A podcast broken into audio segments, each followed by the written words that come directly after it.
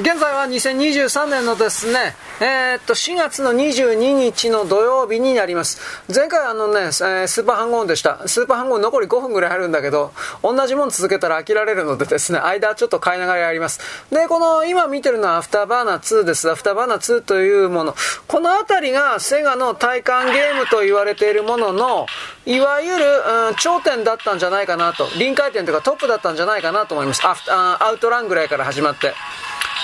スーパーハングオンアウトランの順番だったか、アウトランスーパーハングオンだったか、僕ちょっと覚えてないんですけど、まあ、とりあえず、アウトランスーパーハングオンと来て、で、このアフターバーナーがめっちゃくちゃ売れたんですよ、確か。アウトランも売れたんだけど、特にこの、米国向けにいろいろゲーム作ってたわけです。このセガっていうのは。いや、もちろん国内のゲームセンターにも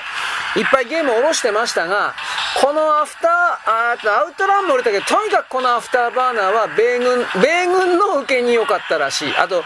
まあ、やっぱり軍隊の経験者がいっぱいいたからということでもあるんでしょうが、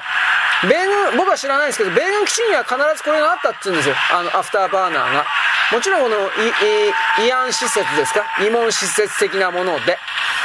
で、これ今、アフターバーナー2になってますが、えー、っとね、一番最初にこの売り上げを取るためにということかもしれんけど、まずアフターバーナー1というか、何のも印もついてないアフターバーナーという名前で、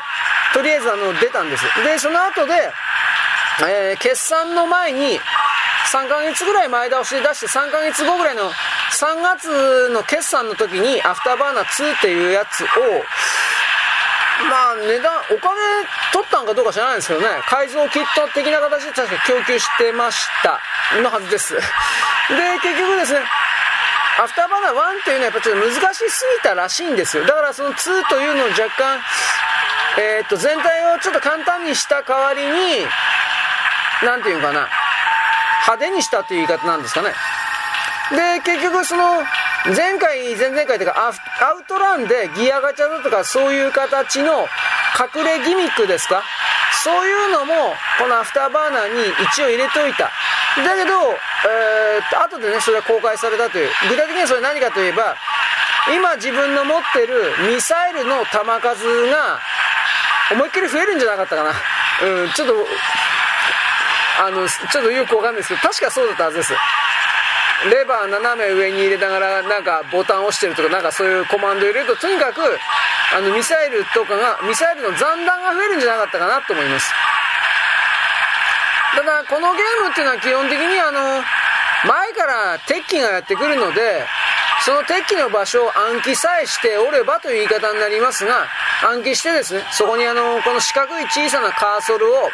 前もって合わせておくというまあ、単純にはそれはそんだけです。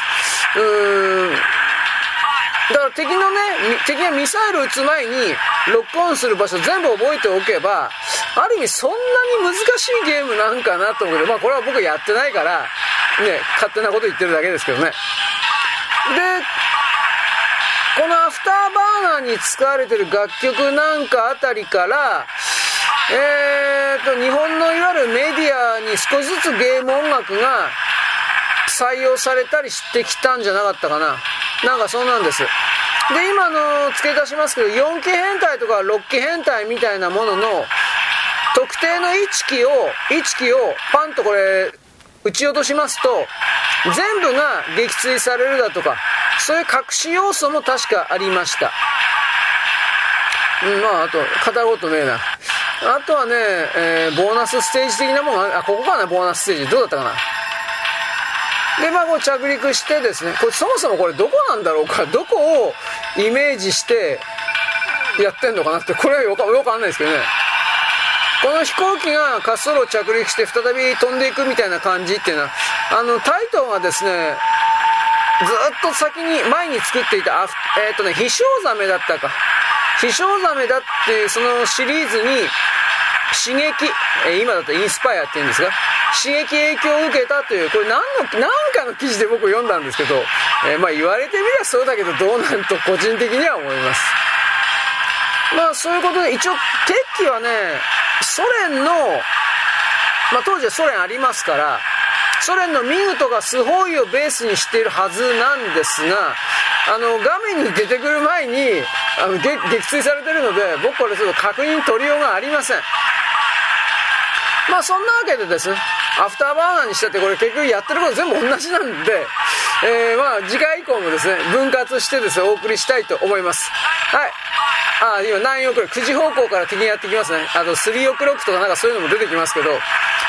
半の面に行きますとですね自分の真後ろから露骨に敵が狙ってくるというような描写。あとはサイドは敵のサイドワインダーみたいなものがなんというかな追いかけてくるというかそういう描写があります。でこれあのそのインタビュー言われてたけど確かにこれって視点変わってるけど